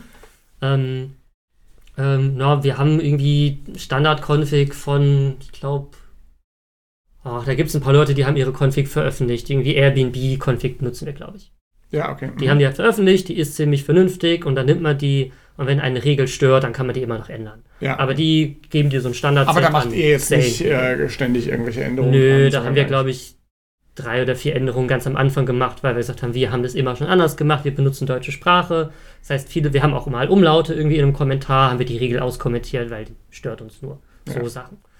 Und das macht der, die, die Technik schon. Da muss nämlich, müssen, da müssen keine Menschen drauf gucken und sagen, ja, aber das Komma hier und da. Dann komme ich zu dir zurück und sage, Peter, hast nicht richtig gemacht, weil guck mal hier äh, beim Linden Ja, kam ja das und das raus. ja. Hättest du doch auch selber da, ist, vorher ist machen halt, da ist halt der Bild rot. Solange der Bild rot ist, brauche ich mir den PR nicht durchgucken, weil du bist ja noch nicht fertig. Ja, Ja, okay. und dann sehe ich auf den ersten Blick, brauche ich da nicht reingucken. Oder ich gucke drauf, gucke über die Fehler hinweg, weil ich weiß, dass du sie eh beheben musst. Weil bevor der Bild nämlich nicht grün ist, also alle Tests und alle Linter durchlaufen, darfst du das nicht reintegrieren in den, den, den, die eigentliche Anwendung. Das geht gar nicht. Das System verhindert das. Das heißt, ich kann das als Mensch einfach ignorieren, weil da kümmert sich die Maschine drum. Ich gucke dann eher drauf, verstehe ich das? Weil die, die, das große Problem mit Code ist, heute ist alles total klar. Ich habe es ja gerade gebaut. Wenn ich in zwei Jahren wieder auf die Stelle gucke, denke ich mir, um Himmels Willen, was habe ich mir damals dabei gedacht? Ich verstehe ja kein Wort mehr. Und genau das kann man simulieren in einem Pull-Quiz, indem der Kollege, der das Problem überhaupt nicht kennt, den Code liest. Wenn der das versteht, verstehe ich es in zwei Jahren auch. ja. Und wenn er es nicht versteht, kann er sagen, ich hätte es so interpretiert, das scheint aber nicht deine Intention zu sein. Was hältst du davon, wenn wir die Methoden stattdessen so und so und so nennen? Und das ist ein wie ein Unit-Test oder ist das ein Integrationstest dann hier, Nee. Linter? Achso, der Linter. Äh, weder noch, ist halt ein Linter. Das ist eine extra Okay. Stage, die halt vorher läuft. Ja, okay. Ja. Ähm, aber die nimmt uns einfach nur weg, dass der Mensch, also meine, meine Kollegen nicht mehr auf Code-Style gucken müssen, also auf Kommasetzung oder Ja. sowas, sondern sich, das kann man wieder wie mit Texten sich vorstellen. Die müssen nicht gucken, dass ich rechtschreibmäßig alles im Wie Griff habe. Die können auf den Satzbau und auf gucken, ob das lesbar und verständlich ist. Wie viel Code-Coverage habt ihr mit euren Unit-Tests? Keine Ahnung, zählen wir nicht. Ist uns auch egal. Okay. Das ist eine Metrik, die für uns, die völlig, die ist für uns in den Projekten, die wir machen, irrelevant. Wir haben eine featuremäßige Abdeckung von 100%. Jedes Feature hat mindestens einen Test. Der kann, also wie viele, wie, wie- viele wir Tests wir schreiben pro Feature hängt davon ab, wie hoch das Risiko ist. Ne, wenn Mhm. es jetzt, wenn ich einen Warenkorb baue, ich baue einen Online-Shop und ich gehe mir um den Bezahlprozess, da schreibe ich echt viele Tests, weil das finanzielle Risiko ist extrem hoch. Ja, geht es um die Hilfeseite, dass die angezeigt wird, schreibe ich vielleicht nur einen. Weil wenn die halt kaputt ist, naja, dann ist halt die Hilfeseite kaputt. Aber das, das Risiko ist extrem klein an der Stelle.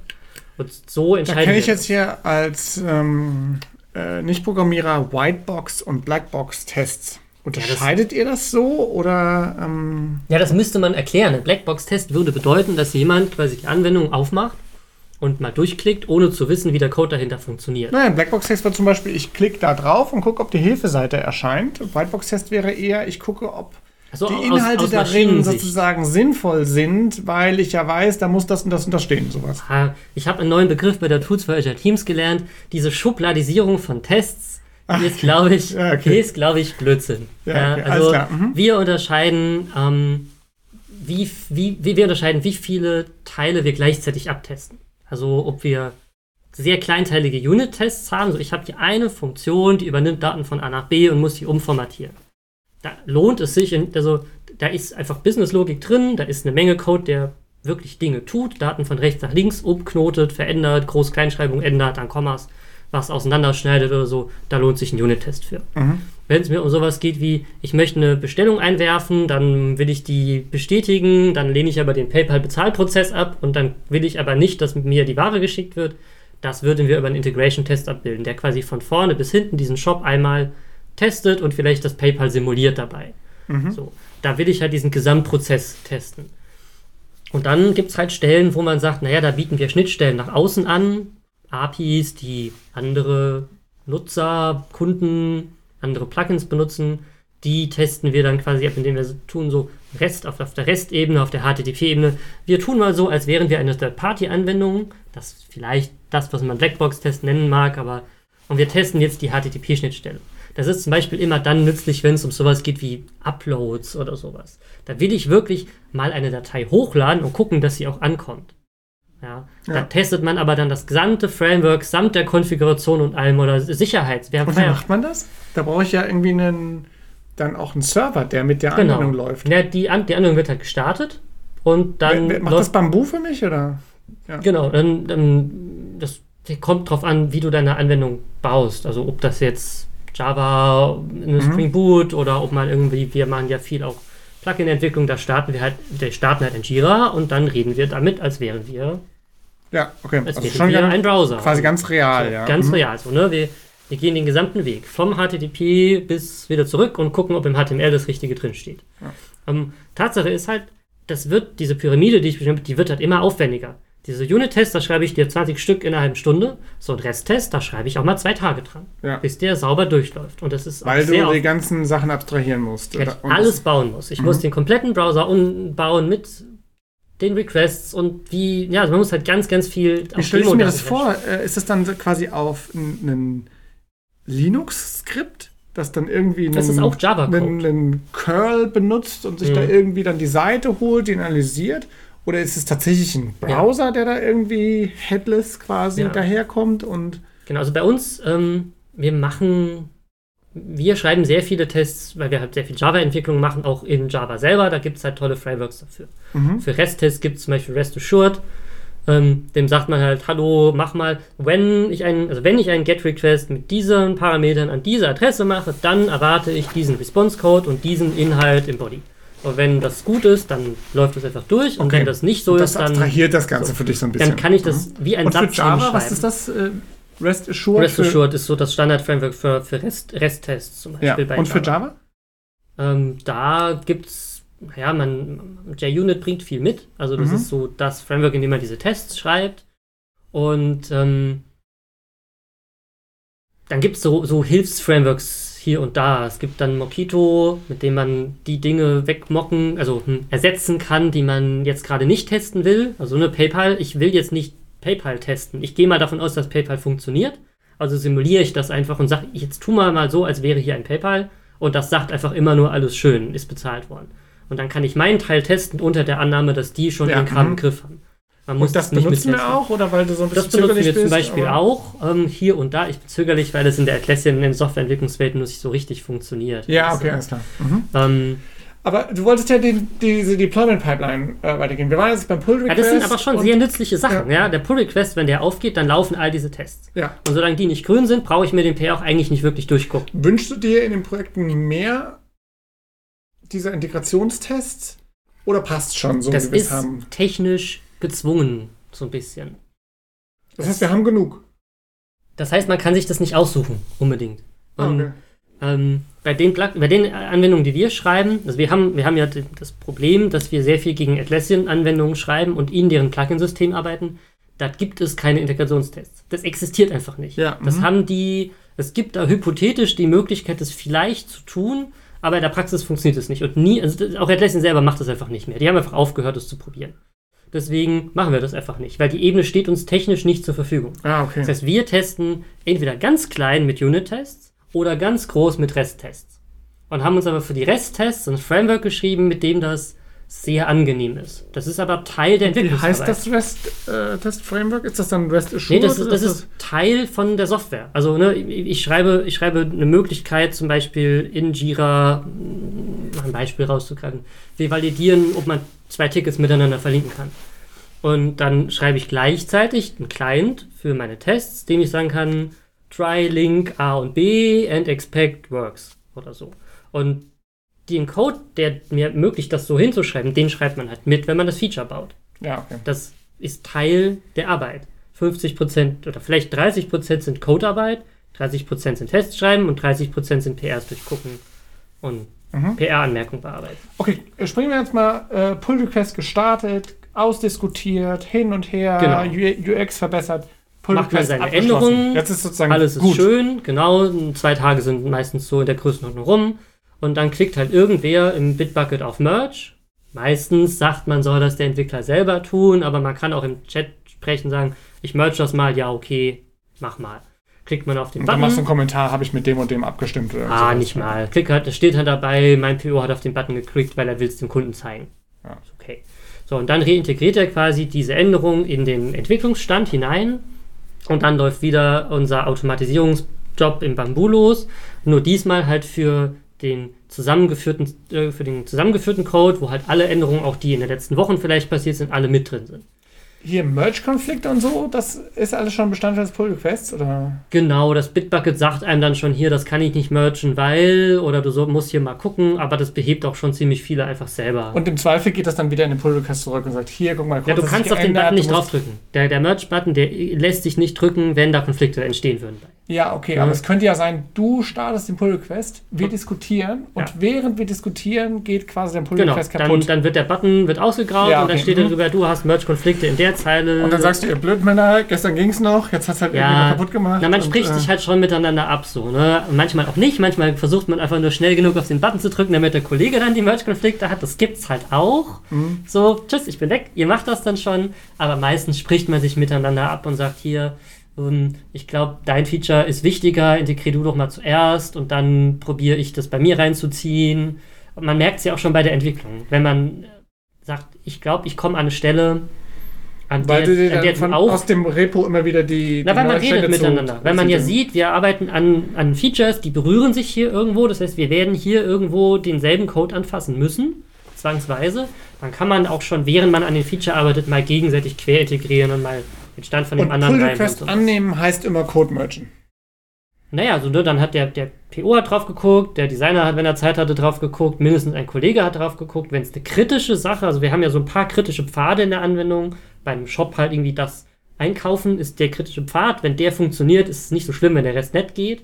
Wenn wir da was macht, dann müssen auch mal zwei Programmierer drauf geguckt haben. Das schreibt man dann halt rein, hey, ich habe irgendwie Dinge im kritischen Pfad angefasst. Bitte prüft das mal ganz genau mit mindestens zwei Leuten. Und dann guckt der, der halt merged vorher, dass das auch gemacht wurde. Und damit passiert auch noch, also zwei wichtige Sachen passieren im Team, jetzt mal von dieser Technik abgesehen. Zum einen hat man Wissenstransfer. Die Leute wissen, dass es das Feature gibt, wo das ist, wie es ungefähr gebaut ist. Aber wenn es schief geht, steht man auch nicht ganz alleine da. Das heißt, wenn das jetzt, wir das deployen und dann explodiert die Anwendung und es ist 23 Uhr und der Kunde ist am Austicken, dann können meine Kollegen nicht mehr sagen, ja, hast du ja verbockt, sondern wir haben es gemeinsam kaputt gemacht. Ja, Und jeder, der mal irgendwie zu spät in die Schule kam, wenn man zu zweit vor der Klassenraumtür steht und gemeinsam den Rüffel ein, einfängt, das ist nicht mehr so schlimm, als wenn man ganz alleine da ist. Mhm. Und so ist es hier halt auch. Wir sind dann halt gemeinsam dafür verantwortlich. Dadurch, dass wir alle drauf geguckt und alle den Fehler nicht gesehen haben, das macht dann aber auch, dass man nicht mehr so viel Angst vor Fehlern hat. Ist das, ähm, wenn jetzt dieser Pull Request quasi wieder in den Entwicklungszweig gemerged wird und dann produktiv geht, ist das alles automatisiert? Das, heißt, da ist- brauche ich mich gar nicht mehr drum kümmern. Das Ja. macht dann der Integrationsserver für mich Genau. und der deployt auch, also Continuous Delivery Genau. sozusagen. Und das, das, das, da sind natürlich zwei Sachen drin. Als ich bei Cyber Media dann anfing, war ich erstmal unglaublich begeistert, weil das für alle Projekte, die wir hatten, ja schon eingerichtet war. Ja, du drückst auf den Button, gehst kurz Kaffee trinken. Äh, wir haben es oft so gemacht, ähm, hm, darf man eigentlich gar nicht erzählen, aber wir haben, ähm, wir haben den, auf den Merch-Button gedrückt, haben uns einen Kaffee geholt, sind in den Meetingraum gegangen, haben den Kunden angerufen und haben ihm auf dem Testsystem gezeigt, was wir gerade fertig gebaut hatten. So eine halbe Stunde später oder zehn Minuten später. Und es hat niemand mehr getestet. Wir waren uns einfach sicher, es wird funktionieren. Ja, also ne, du drückst auf den Button und das, die Server rödeln und dann geht man halt in das Telefonat rein. Und es hat in neun von zehn Fällen auch funktioniert. Ähm, und als ich dann das erste Mal ein neues Projekt gestartet hatte hier, da merkt man erstmal, dass da doch eine Menge Arbeit drin steckt, diese Automatisierung zu machen. Mhm. Aber die lohnen sich bei jeder einzelnen Feature-Entwicklung, kriegt man das wieder. Also willst immer Continuous Delivery haben. Ich würde das immer so bauen. Das ist das Erste, was ich mache, wenn ich ein Projekt starte. Und wir haben ja dieses komische Bundle Wrap und nicht Ansible oder Puppet ist- oder Chef oder so ein. Das so hat mit, mit all dem, was wir bisher besprochen haben, überhaupt gar nichts zu tun erstmal. Ja, also Bundle Wrap ist eigentlich auf der anderen Seite, hat mit uns Softwareentwicklern erstmal gar nichts Ah, zu okay, tun. ich dachte, der baut mir einen Server und. Äh, Ja, richtig, äh, da- aber das ist tatsächlich ähm, der, der Luxus, den wir hier im Unternehmen haben. Wenn ich einen Server brauche, dann schreibe ich halt dem Team Neon oder dem Team IT und sage, hey, ich hätte gerne einen Server für den Kunden, der muss in zwei Wochen stehen und dann machen die das für mich. Die Mhm. benutzen dann das Bundle Wrap und gucken, dass der Server da ist. Also Bundle Wrap ist das Ah, ich Konfigurationsmanagement. dachte, das wäre Standard des Deployments. Das habe ich offensichtlich Nee, nicht verstanden. nee. Ähm, Dann gucken die, dass der Server da ist und schreiben mir irgendwann hier, dein Server ist fertig, da ist der SSH-Login, viel Spaß. Und dann richten wir da das Software-Deployment hinein. Mhm. Da hat das Bundle erstmal nicht so viel mit zu tun. Und das Deployment, wie, wie funktioniert denn das? Genau, das ist, ähm, also ne, wir haben jetzt, jetzt den Code in den Develop-Branch zurückintegriert, dann läuft der, der Automatisierungsserver los und sagt, ich baue da jetzt mal ein Paket draus, was auch immer das dann ist. Für die Java-Anwendung ist das dann ein Jar oder ein var, ein Web-Archive. Für die PHP-Anwendung ist es vielleicht ein, ein ZIP mit dem Code oder sowas, was man halt braucht. Ne? Oder für Python würde man vielleicht ein Binary-Egg bauen. Und da liegt da halt so eine Datei rum, das ist das Ergebnis, das ist die Anwendung in dem Stand. Da ist dann alles drin, was man braucht. Da ist das Frontend drin, wenn man irgendwie ein GUI gebaut hat, da sind Templates drin, da sind die Sprachdateien drin, da ist der eigentliche Code drin, da ist alles drin, was ich brauche. Und den, dieses eine Artefakt beschreibt die Gesamtanwendung zu diesem Zeitpunkt. Und jetzt muss ich mir überlegen, wie ich aus diesem Artefakt das wieder auf den Server bringe und das dann irgendwie das lauffähig bringe. Ah, das ist einfach nur ein SSH-Befehl quasi. Und das hängt halt davon Und ab, was ich für eine Anwendung habe. Ne? Also bei, bei PHP-Anwendungen laden wir das ZIP auf den Server, packen das aus und benennen dann den Ordner um.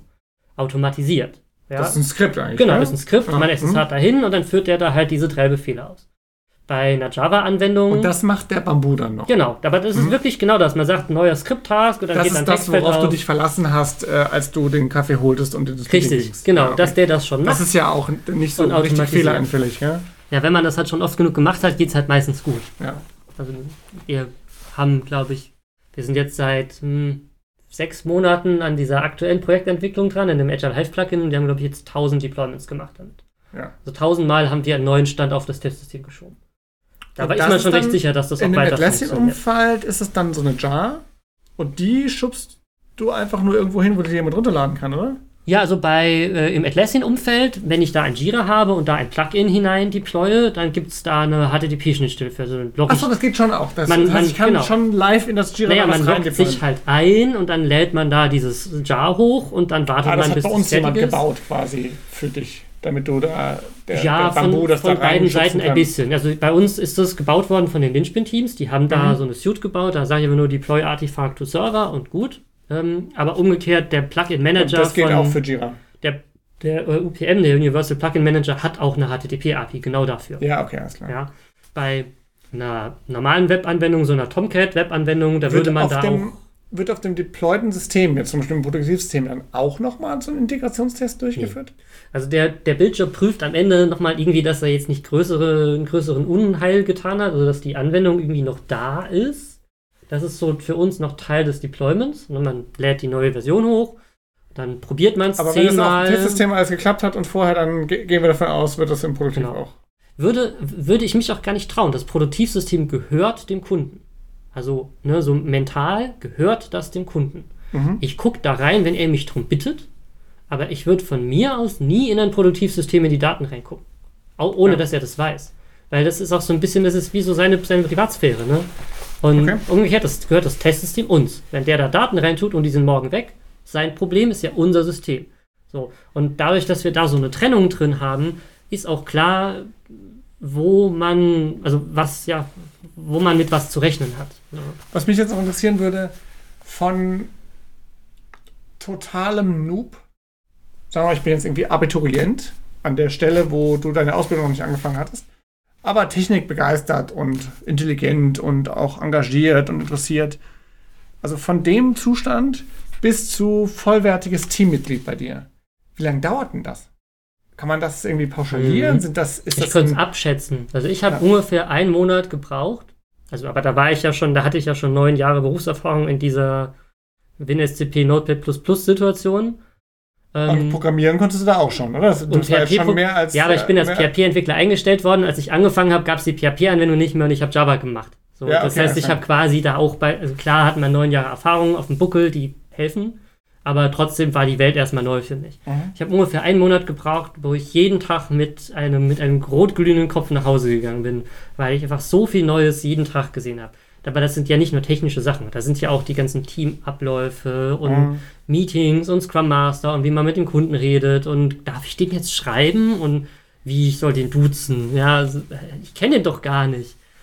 Ähm, so Sachen. Und ich schätze, dass wenn man quasi von, von also wir, wir hatten es ja, na gut, ja, hm, wir haben ja Leute, die quasi aus dem Studium gefallen sind. Und Ja.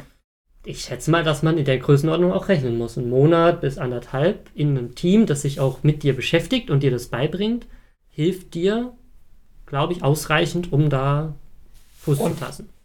Das äh, setzt jetzt aber voraus, dass man schon programmieren kann.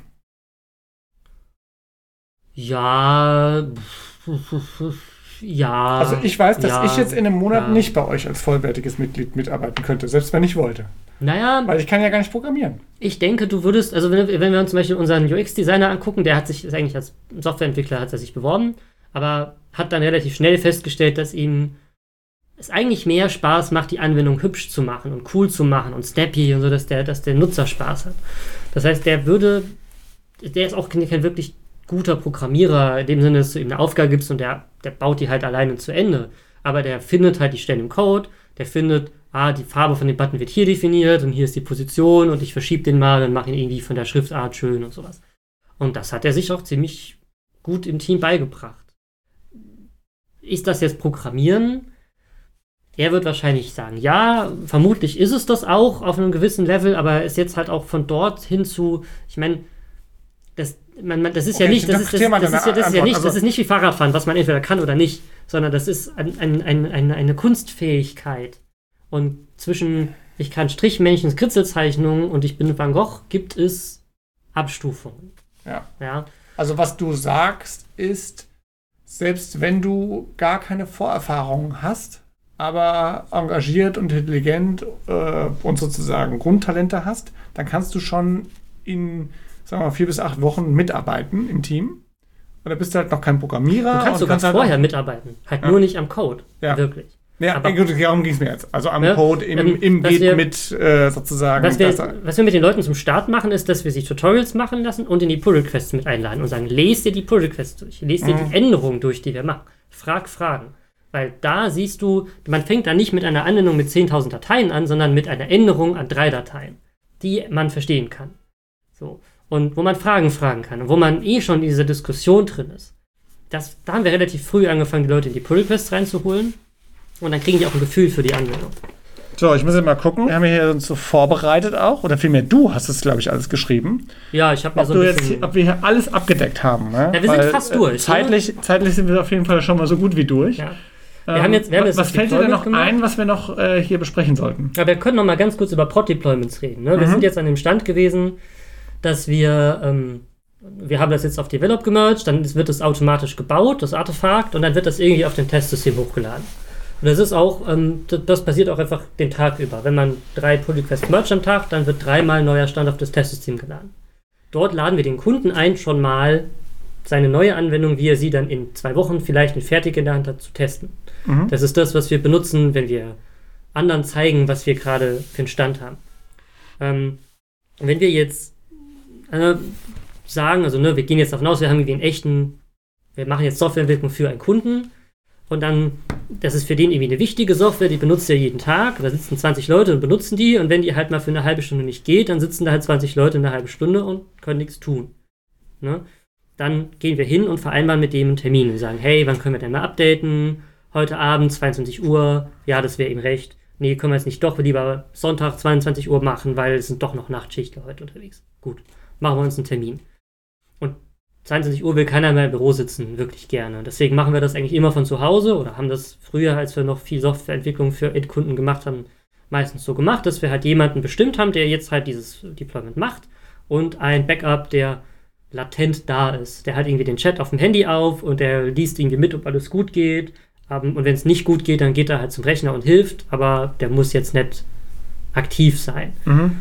Er ist auf Standby. Er ist so auf Standby, genau. Nur, dass man, wenn man, wenn irgendwie Katastrophen eintreten, Fall eintreten, dass man jemanden hat zum Reden und nicht ganz alleine da steht, wieder eine Schulklasse zu spät kommt. Es ja. tut mhm. einfach nicht so weh, wenn man mit jemandem das gemeinsam durchleiden kann. Ja, und dann guckt man irgendwie vorher, sind doch Leute angemeldet auf der Anwendung, oh, ist noch einer drin, ist noch ein Spätschichtler, der auch Sonntag arbeitet, hm, guck noch mal eine halbe Stunde, so, jetzt sind alle ausgeloggt, gut, jetzt können wir Deployment machen. Und auch da ist es so, Deployments sind der kritischste Teil. Und die meisten Fehler passieren tatsächlich da, weil man halt dann doch vergessen hat, diesen Schritt zu machen. Oder man muss erst, ach Mist, ich habe doch das Backup nicht vorher gemacht, hätte ich doch nur. Und deswegen sind die auch voll durchautomatisiert bei uns. Das heißt, das Deployment selber ist eigentlich nur ein, ich drücke auf den Deploy-Knopf und dann läuft so ein Satz von Skripten los, der verbindet sich zu dem Server, macht einen MySQL-Dump oder sowas, lädt dann das neue, fährt dann die Anwendung runter, wartet bis die runtergefahren ist, kopiert die neue Anwendung hoch, fährt die wieder hoch, guckt, dass die Anwendung da ist, macht nochmal ein SQL-Backup und schickt mir dann eine Mail mit, ich bin fertig. Weil das ist, passiert so schnell, dass man einen dieser Schritte einfach vergisst oder falsch macht. Und, das machen aber die Entwicklungsteams. Das macht jetzt das nicht das Infrastruktur, äh, Infrastruktur Genau, genau, mhm. genau. Die geben einem Tools zur Hand, so dass man, wenn man sehr viel ähnliche Anwendungen hat, also eine Jira-Anwendung, die deployen wir alle auf dieselbe Art. Also brauchen wir das nur einmal schreiben, kann man zehnmal benutzen. Ähm, und meistens geht das einfach gut. Und wenn es nicht gut geht, dann kommen diese Werkzeuge wie zum Beispiel Chat oder Videotelefonie, weil dann kann man seinen Buddy anrufen und anschreiben und sagen, oh, mir ist da gerade ein Problem passiert, die Produktivdaten sind nicht so migriert worden, wie wir das erwartet hätten. Können wir das mal zusammen angucken? Ich bin gerade so ein bisschen, wie geht die Pumpe? Das ist ja so eine, ich habe gerade vielleicht ja. potenziell 100.000 Nutzerdaten vernichtet. So, da da geht einem schon mal, also auch mit Berufserfahrung, kriegt man ja erstmal Panik. Und dann ist es gut, jemanden zu haben, der sich nicht verantwortlich fühlt, also der sich nicht selber in der Verantwortung sieht und den Fehler bei sich sucht, der das dann erstmal neutral analysieren kann. Und sagen, ich habe es mir angeguckt, es ist nicht so schlimm, so und so könnten wir das wieder herstellen. Das ist super, super nützlich. Ist uns ein paar Mal passiert und das ist wirklich toll, dann auch von zu Hause, weil man will ja nicht mehr im Büro sitzen, mit jemandem zusammen das machen zu können. Und da helfen natürlich, ne, zum einen helfen dann einem halt das. Habe ich nichts von mitbekommen. Das heißt, wir können keine 100.000 Datensätze verloren haben am Ende. Nee, weil man hat jetzt zum Beispiel die automatisierten Backups vorher gemacht. Ja, die mhm. sind ja immer da. Kann ich wieder einspielen, kann ich nochmal von vorne anfangen, ja. zum Beispiel. Ne? So Sachen. Das weißt du auch, aber wenn du dann sozusagen das, wenn das schon schief gegangen ist, dann holst du lieber noch jemanden Richtig, zu weil und dann sozusagen das Debugging. Sonst, ja. Oh, ich habe aus Versehen gerade das. Wie oft ist das schon passiert? Anstatt das Produktivsystem, äh, das Testsystem auf das Produktivsystem zu kopieren, habe ich es andersrum gemacht und die Entwicklungsarbeit der letzten damals bei meinem ehemaligen Arbeitgeber, der die Entwicklungsleistung der letzten drei Monate vernichtet. Das ist so oft passiert. Weil die Leute halt rechts, links, keine Ahnung, ich kopiere das jetzt einfach rüber. So. Und, ähm, das, das, und, und, dann habt ihr aber hoffentlich auch Backups gehabt. Klar hat man dann Backups, aber dann verbringt man halt einen halben Tag, das aus den Backups rauszupopeln irgendwie. Ja. Ne? Das ist halt, und das, tut mir leid, ihr Golai verschiebt sich leider um zwei Tage wegen menschlichem Versagen. Ja? Ich Völlig sag, unnötig. Ich sag Ihnen nicht warum. ja. Hier, Peter, wir müssen auf die Zeit gucken. Ja, wir sind wenn doch eigentlich durch. Wenn also ich jetzt Fragen dazu habe, wie kann ich dich erreichen? Ja, also ich bin auf Twitter. At, ja. At Mastermind. Also Kannst du das mal buchstabieren? M-A-Z-D-E-R-M-I-N-D. Ich mhm. bin mir ganz sicher, das kriegen wir auch irgendwie in die Podcast-Beschreibung rein. Ja, da bin ich mir auch sicher. Ähm, da kann man mich einfach anquatschen. Ich rede da auch so viel wie in dem Podcast hier, also keine Angst. Ähm, kann mal zu einem Open Office vorbeikommen. Das ist eigentlich immer eine gute Idee, wenn man irgendwie über irgendwas Fragen hat, sich vorher anzumelden, sagen, hallo, ich möchte gerne über den Tech-Stack reden, weil ich möchte das bei uns auch einführen, könnt ihr uns helfen oder mhm. so. Dann gucken wir, dass jemand da ist, der da ähm, Fragen beantworten kann. Und dann einfach hinkommen, dann setzt man sich mal auf in den Raum zusammen und redet in Ruhe drüber. Sie können die ganze Software bei uns natürlich kaufen. Da können Sie mich dann ansprechen zu. Genau, ja. Das ist auf jeden ja. Fall eine Möglichkeit. Aber es gibt auch noch tausend andere da draußen. Ja. ja. Und wenn man jetzt irgendwie ein kleines Unternehmen ist, dann ist es vielleicht schlau, erstmal die Prozesse hinzukriegen und sich dann, ne, keine Ahnung, und dann irgendwie kostenlosen GitHub-Account zu nehmen oder einen relativ günstigen GitLab-Account, bevor man halt relativ viel Geld auf Atlassian-Software wirft. Ähm, auf der anderen Seite, so eine coole Integration sucht man halt auch woanders. Und Ja. vergeblich, ne? Das ist halt so eine Abwägung. Immer mal hin und her migrieren, das, das Wobei man hier, äh, Bitbucket kannst du online, glaube ich, auch relativ kostengünstig noch benutzen, oder? Richtig, ja. Ähm, man kann auch Jira Server relativ günstig selber lizenzieren. Ich glaube für 10 Euro für 10 Leute. Ja, ja, genau. Also Ähm, solange du als Team noch man- klein bist, ist das alles sehr Kann man eine ganze Menge auch äh, auf der Und da kann man ja am Anfang auch erstmal testen, ja, mit Ja. dem äh, Ja, wir haben ja auch so eine, man kann sich auch nur einfach eine Swift-Instanz klicken bei uns. Ja. Das ist auch super nützlich. Swift-Cybermedia.net. Ja. Genau, da kriegt man quasi, kann sagen, auch, muss man sich auch um das Einrichten gar nicht kümmern, sagt man, ich hätte gern die Instanz, dann ist die halt einfach da und dann kann man das mal in Ruhe ausprobieren. Sehr gut. Dann vielen herzlichen Dank für deine Zeit. Dankeschön, ich danke dir. Und äh, ja, ich danke euch fürs Zuhören. Wenn ihr Fragen habt, meldet euch bei uns. Tschüss. Ciao.